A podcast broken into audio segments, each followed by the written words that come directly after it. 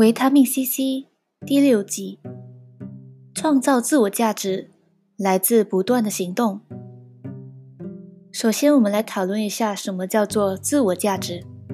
自我价值 （self-esteem） 是一个人个体对自身价值的判断。呃，总体上来说呢，可以表现为肯定的态度，或者是否定的态度。很多的时候，我们都处于极端。有些人懒散的浪费了生活，有些人非常的勤奋，却忘记了生活。我个人赞同创造自我价值是一件重要的事情，但多半的事情都不是我们渺小的人类所可以控制的。但我们自己本身的德行是绝对可以改善的。但是要创造或者提升自我的价值。真的只需要靠不断的行动吗？如果贫困可以用劳动来解决，那么低层社会的人们今天早就脱离了困境。这只是个比方。创造自我的价值，除了靠行动，还必须得懂得把行动付诸在对的时机和对的地方。有句话叫做“选择比努力更重要”。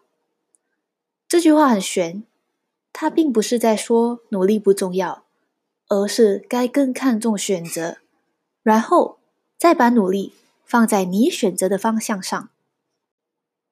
心理学家罗杰斯认为，价值的条件化是一切现代病的根源。比如，父母经常说：“你不好好读书，我就不爱你；考不到好成绩，你就是个没出息的家伙。”这样子的话，就会慢慢内化成孩子的价值观。于是他开始这样批评自己：“我学习差，我天生是个笨蛋，我赚不到钱，无能透顶。”学习的制度也并没有重视培养孩子们的价值观。这种填鸭式的教学，把所有的好学生、坏学生都用成绩的好坏来衡量。何时我们才能够看见学校把一些重要的课题，比如自爱、尊重、诚实、如何面对别离等等这些生活中我们终究会遇见的课题，放进我们现代的教育里？人就是这样把学历啊、金钱、地位等这种外在的东西误认成了自我的价值，所以当这些外在的东西动摇的时候，譬如我们丢了一份工作，或者我们考试得不到好成绩，我们就会恐惧万分。不仅仅是害怕失去生活的保障，更是害怕觉得自己没了价值。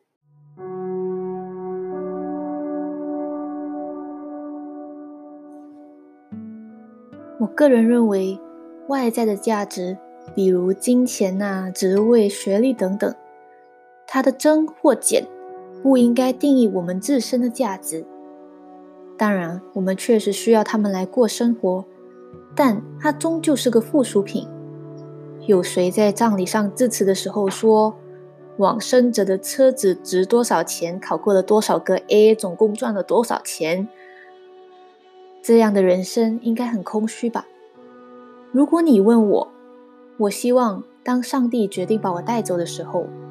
我会是一名尽了责的女儿，友善的朋友，从容的妻子，真诚的领导，带着这样的自我价值、这样的身份而离开，这应该是我希望活成的样子吧。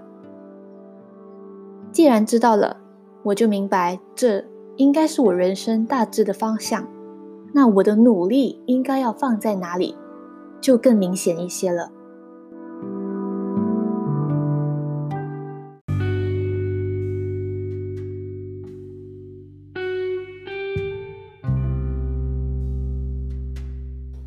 自我价值的另一种说法是活成自己想要的模样，而要创造这个版本的自己，确实需要自己去明确一些目标，选择了方向和选择与自己价值观符合的事情，然后不断的付诸于行动。所以要创造自我价值，首先要知道你的价值在哪，再付出努力和行动。加油！